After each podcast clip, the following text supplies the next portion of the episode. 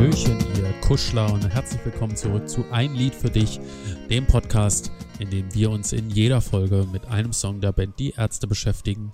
Heute mit einem Song aus dem Frühwerk, mit einem traurigen Song. Haltet schon mal die Taschentücher bereit. Marius, hallo, ich bin Julian. Hast du schon deine Taschentücher?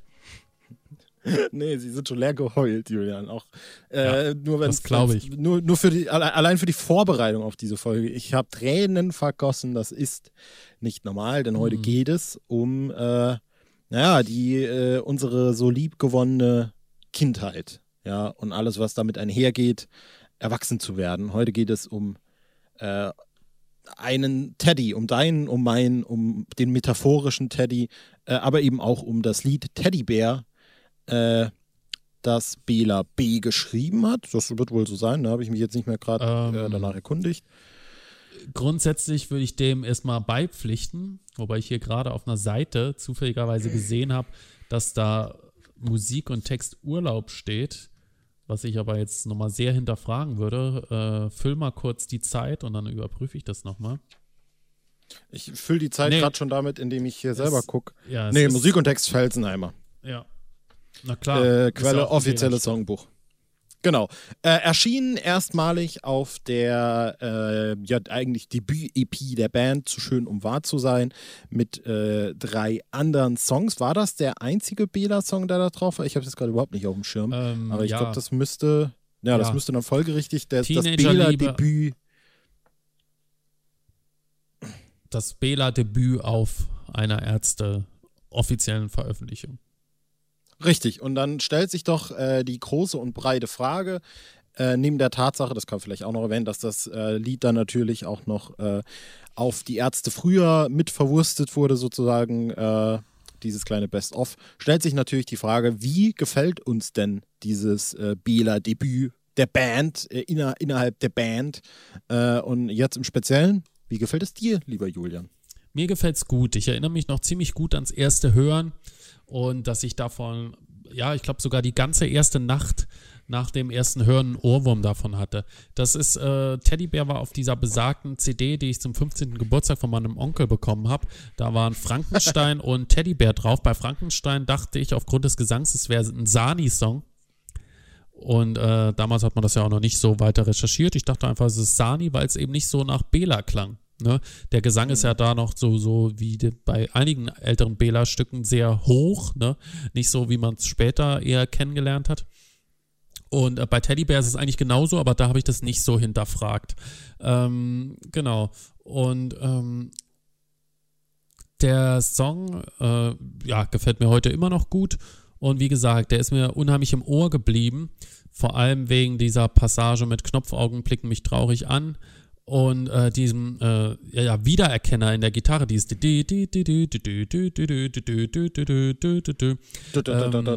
Ähm, ja, äh, ein ganz klassischer, cleaner Popsong, könnte man sagen, der, finde ich, eine total berührende Komponente hat, wenn man äh, an die Kindheit zurückdenkt. Also natürlich hat er irgendwie natürlich so einen witzigen Charme, aber irgendwie äh, blickt man, oder zumindest geht es mir so, blickt man da so ein bisschen wehmütig auch auf äh, die Kindheit zurück. Ne? Und äh, auch wenn es jetzt nicht unbedingt bei allen Teddy war, der vielleicht so das Lieblingskuscheltier war, aber das ist, äh, ich denke, jeder wird irgendwie irgendwann mal ein Lieblingskuscheltier gehabt haben und äh, krasse Abenteuer damit erlebt haben, weil es einfach überall dabei war, ja, sei das jetzt irgendein Hund oder ein Nilpferd oder was auch immer man so hat, ne? Also so, ich hatte damals so ein Kuscheltier, das wirklich überall dabei war, überall mit hingeschleppt wurde und das über die Jahre so auseinandergefallen ist, dass meine Mutter es immer wieder flicken musste. Und Und wie von, hieß das? Verrate ich nicht. Ja. Ich will nicht, dass äh, andere Leute auf äh, so geile Namen kommen. Jedenfalls. Willst du es privat verraten oder äh, nur, ja, öffn- äh, nur mal, mal gucken. Ich kann einfach deiner Mutter bei WhatsApp schreiben, die wird es mir bestimmt sagen. Also von Genau. daher. Ähm, jedenfalls äh, gibt es genau, gibt es sogar zwei von dieser Sorte. Und äh, in dem Zusammenhang eine kleine Story aus meiner Kindheit, nämlich äh, das Original wurde ich mochte das immer sehr gern. Ich habe immer daran so geschnuppert an der Nase, weil das so gut nach Waschpulver roch. Und äh, ich hatte das einmal bei meiner Oma vergessen und meine Eltern hatten aber für solche Fälle einen Ersatz besorgt. Ich habe aber sofort gemerkt, dass das nur der Ersatz ist, sodass meine, mein Vater nochmal zurück zu meiner Oma fahren musste, um mir das Original zurückzubringen. Das Original, wie gesagt, völlig äh, zombie-like, zerfleddert in einem Schutzsack. Das andere habe ich mittlerweile, äh, ist in der Kiste für meinen Sohn äh, ist völlig unbeschadet. Es ist nicht zu glauben, dass es das gleiche Kuscheltier ist, aber meine Mutter sagt es, es sei so. Ich kann es mir nach wie vor nicht vorstellen. Ähm, ja, aber ich denke, jeder hat irgendwie so eine Verbindung und ich denke, jeder, wenn er irgendwie alte Sachen durchstöbert und stößt dann plötzlich auf so ein Stück Kindheit, wird dann irgendwie auch so ein bisschen wehmütig und denkt äh, dran, wie wichtig so ein Gegenstand für einen war und vielleicht auch irgendwo äh, immer noch ist. Und aber irgendwann sind eben andere Dinge auch wichtig geworden und man hat das so vergessen, ja. Und auch wenn das Teil natürlich keine Gefühle hat, äh, dieses Knopfaugen blicken mich traurig an, ist natürlich schon irgendwie total nachvollziehbar, ja, weil äh, manche haben natürlich auch diese eindringlichen Augen und diese äh, Passage, ich liebte dich als Junge, ich vergaß dich als Mann, die, die macht mich immer so ein bisschen tatsächlich traurig. Und die Musik tut da ihren Teil dazu, die dann an der Stelle so ein bisschen langsam wird und dieses, diesen Gitarrenwiedererkenner spielt. Finde ich jetzt schon, also das macht auf jeden Fall was mit mir, das Lied, ne? Auch wenn es sicherlich so ein Fun-Song ist, ähm, macht der was. Und besonders gut gefällt mir die Passage, Erwachsensein heißt Treue verachten, du gabst mir alles, ich gab dich den Spinn. Dieses arme Kerlchen. Ja. Ich will ja. also mehrere Sachen, die sich, die mir jetzt hier herausstechen für mich. Zum einen, du scheinst auch schon als Kind so eine Diva gewesen zu sein. Ja, hast du deine Eltern gezwungen, dir dann nochmal das richtige Dings zu holen. Das könnte ich, ich mir heute genauso vorstellen, nur irgendwie mit einer speziellen Chipsorte, die man dann vielleicht nochmal an den, an den Supermarkt holen muss für dich. Ich glaube, dass das echt. Ah, ich, ähm, na, ich glaube schon, dass du da wirklich ein sehr nerviges Kind gewesen sein oh. könntest. Ja, das war nur eine, nur eine Mutmaßung an der Stelle.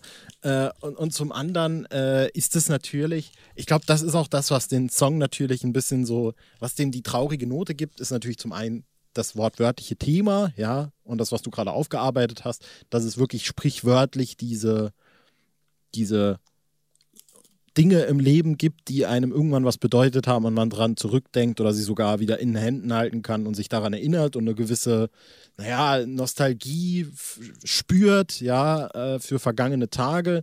Äh, zum anderen ist das Lied aber natürlich auch, und ich glaube, das ist auch mit einer der hauptsächlichen Dinge, die halt dieses Gefühl auslöst, irgendwie natürlich auch eine Metapher für unschuldigere Tage, ja, für Tage, an denen andere Dinge, andere Bedeutungen im Leben hatten, ja, und äh, auch irgendwie ein Lied, das, das dich musikalisch auch nochmal darauf hinweist, äh, dass, dass es Tage im Leben gab, die vermeintlich viel schöner waren als das, was vielleicht jetzt ist. Oder die einfach eine andere Bedeutung hatten, ja, wo man sich einfach anders gefühlt hat. Ja, einfacher, genau. Das ist wahrscheinlich das große Ding. Und ich finde, ich wäre auch ganz geil, ich muss da jetzt wirklich einen großen Bogen machen, weil das auch was war, was du jetzt so ein bisschen angeschnitten hast und was mir im Vorhinein äh, so in den Kopf gekommen ist. Es kann jetzt sein, dass ich damit jetzt so völlig offensichtlichen Schwachsinn rede, ja. Aber ich finde das immer so, äh, was hat sich die Evolution dabei gedacht, so, ja? Dass wir, wir quasi als, als Menschen ja auf die Welt kommen und dann so eine Phase haben, wo wir nicht nur sehr hilfsbedürftig zum einen sind, aber auch natürlich sehr anhänglich und irgendwie es äh, einem sehr leicht fällt, so Verbindungen zu, so, weil, weil man auch sehr naiv ist, irgendwie so für eine Verbindung zu einem Kuscheltier aufzubauen. Und kurz darauf, ja, Jahre darauf, sind wir plötzlich in einer Phase, in der wir nichts mehr damit zu tun haben wollen und plötzlich alles uncool ist. So, Ne? Also es ist so, ich finde, äh, die Pubertät ist wirklich das Verwirrendste, was es gibt. So. Und das, das versteht man auch, glaube ich, erst Jahre nachdem man raus ist. Bei mir war das so vor vier, fünf Jahren, als ich irgendwann gecheckt habe, so, stimmt, in der Pubertät war ich ja wirklich ein Vollidiot. Das, das, das hat, hat sich für mich nie so erschlossen. Ja, ja und, und ich hat sich meine bis Mutter heute danach, nichts dran geändert. Heute ist auch die große Diss-Folge, habe ich das Gefühl.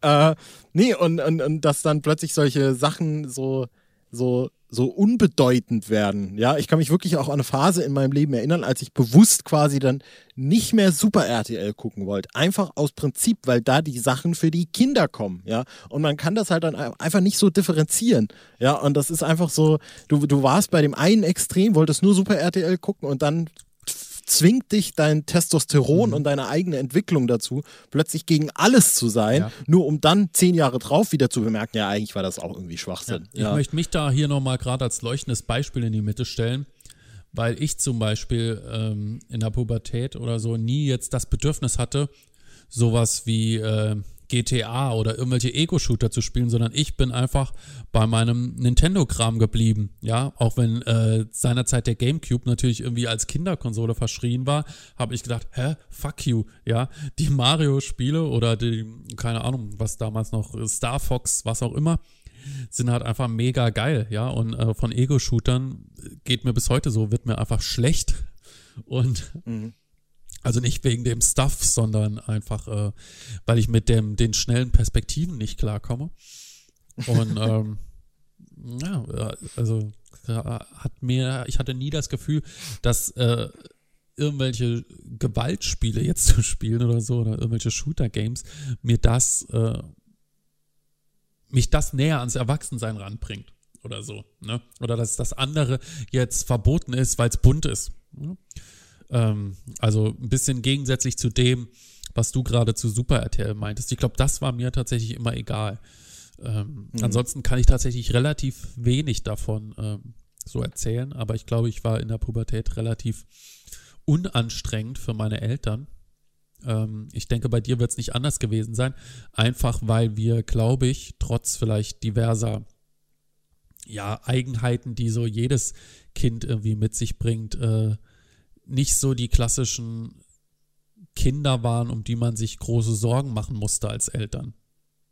Ich glaube vor allem auch, äh, kann man ja da Props rausgeben, weil wir halt auch, ich meine, wir, wir müssen jetzt hier kein äh, soziologisches Experiment oder sowas anführen, ja, aber weil wir wahrscheinlich auch beide in relativ gefestigten Verhältnissen einfach groß geworden sind. Ne? Also in meiner Kindheit gab es jetzt keine Traumata, die ich zu bewältigen hatte oder sowas, ja, äh, die mich irgendwie dazu verführt hätten oder die irgendwie mein Hirn transformiert ja, hätten oder irgendwie auch, sowas. Ich meine, auch, äh, auch Kinder aus gefestigten Elternhäusern stürzen irgendwie mal ab, weil sie sich ja, betrinken natürlich. oder so, ne? Ist ja völlig klar, aber das ist ja was, was bei uns eher nie so oder bei dir wahrscheinlich noch weniger als bei mir eine Rolle gespielt hat, ja.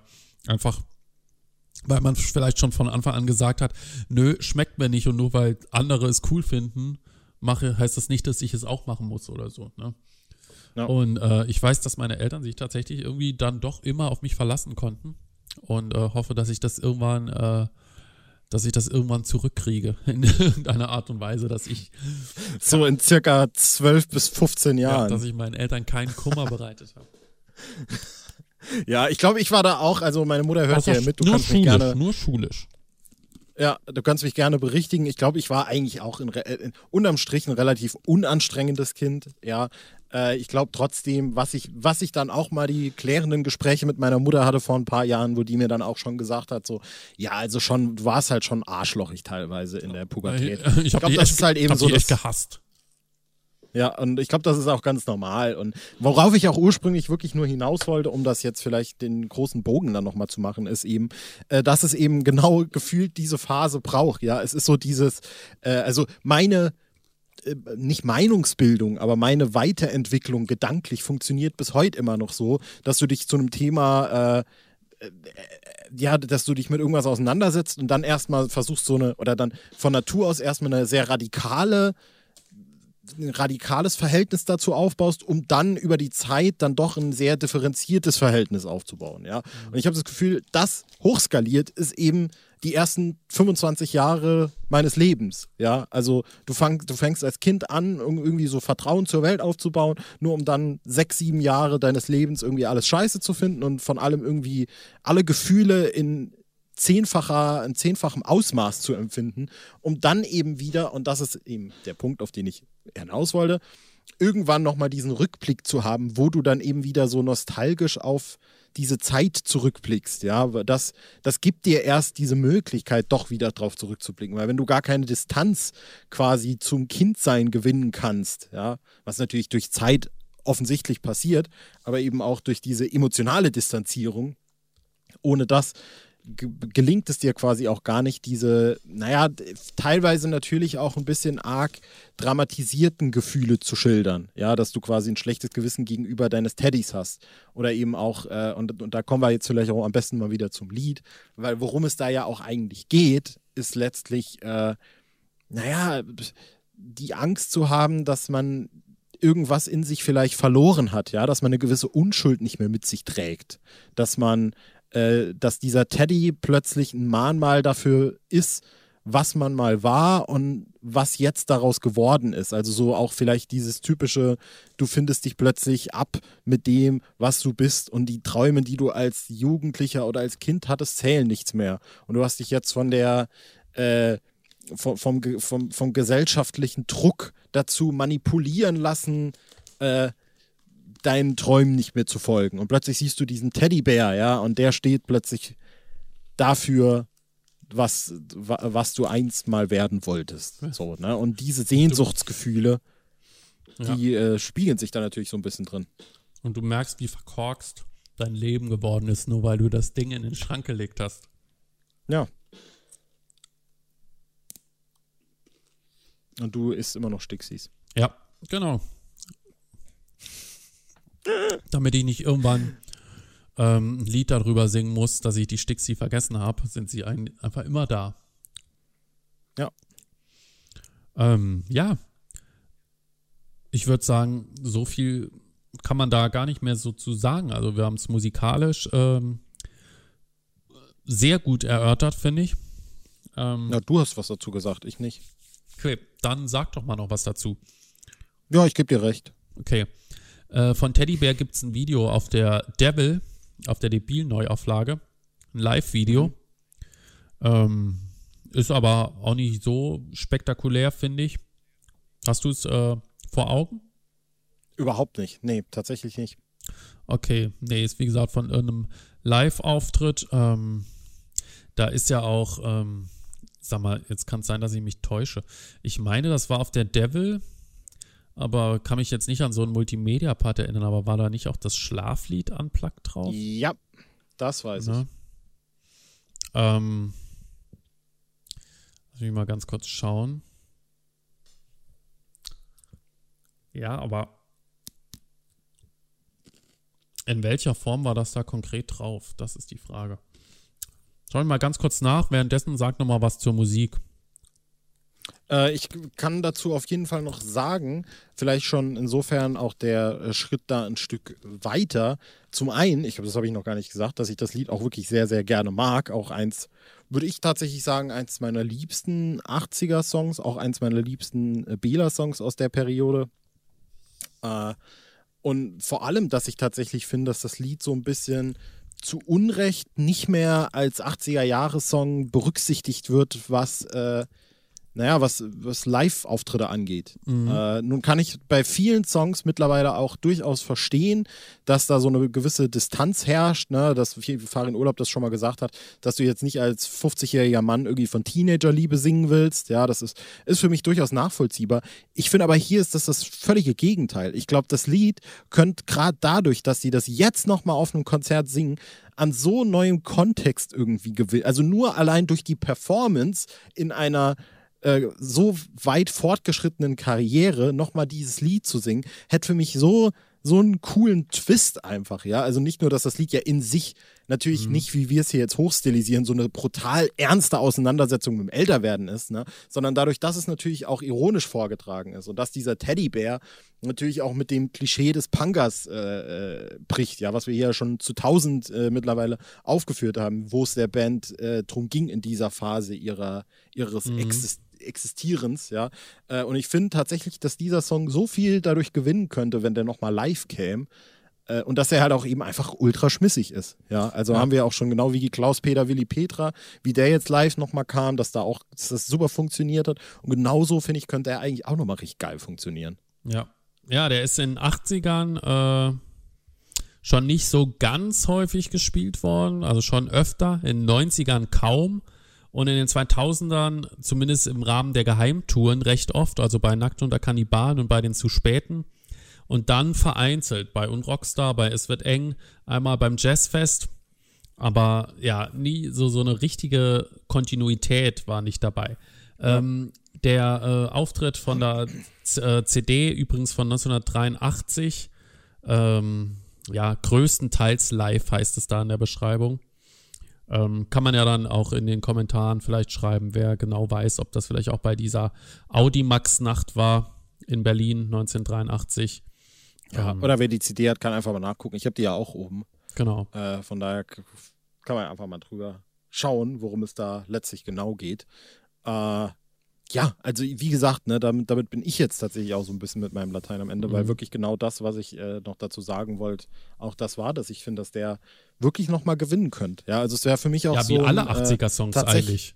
Ja, jeder 80er-Song, ja, finde ich, gewinnt. Gerade auch, gerade weil der Live-Sound nicht so fett ist, wie es die neuen Stücke ab 93 eigentlich äh, verdient hätten, müssten mehr 80er gespielt werden, weil gerade dieser cleane Sound der ersten beiden Alben oder auch von mir aus noch vor den äh, nächsten Alben, macht eigentlich keinen großen Unterschied, lässt sich äh, eigentlich perfekt übertragen, weil er eben nicht diese mhm. 1000 Gitarrenspuren hat und Solo-Passagen.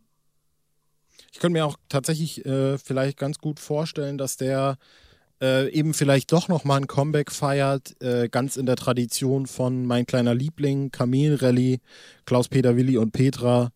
Äh, vor allem eben äh, mein kleiner Liebling, der ja quasi wirklich aus derselben Sparte an, an Song irgendwie, der ist aus demselben Holz geschnitzt wie Teddybär. Ja. ja, könnte man fast sagen. Dass der vielleicht dann nochmal für eine Tour irgendwie einmalig ausgegraben wird und gespielt wird, würde mich auf jeden Fall extrem freuen, wirklich. Mich auch. Und damit. Supi würde ich sagen, können wir den Streich hier beenden.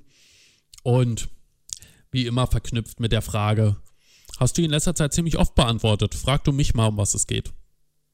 Julian, Folge 93. Wir schreiten dem Jubiläum gnadenlos entgegen. Ich würde gerne von dir wissen, worum geht es denn in Folge 93? Ja, schön, dass du fragst.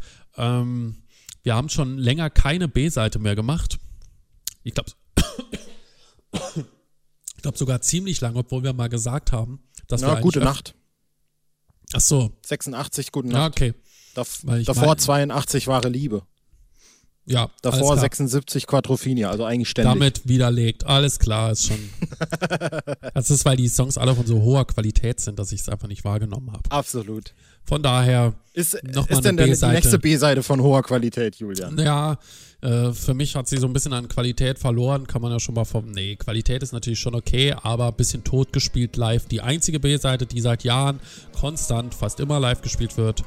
Nächstes Mal rettet die Wale. Ja, gute Botschaft, aber auch guter Song. Fragezeichen, wir werden es erleben. Bis dann. Macht's gut. Macht's gut. Tschüss. Tschüss.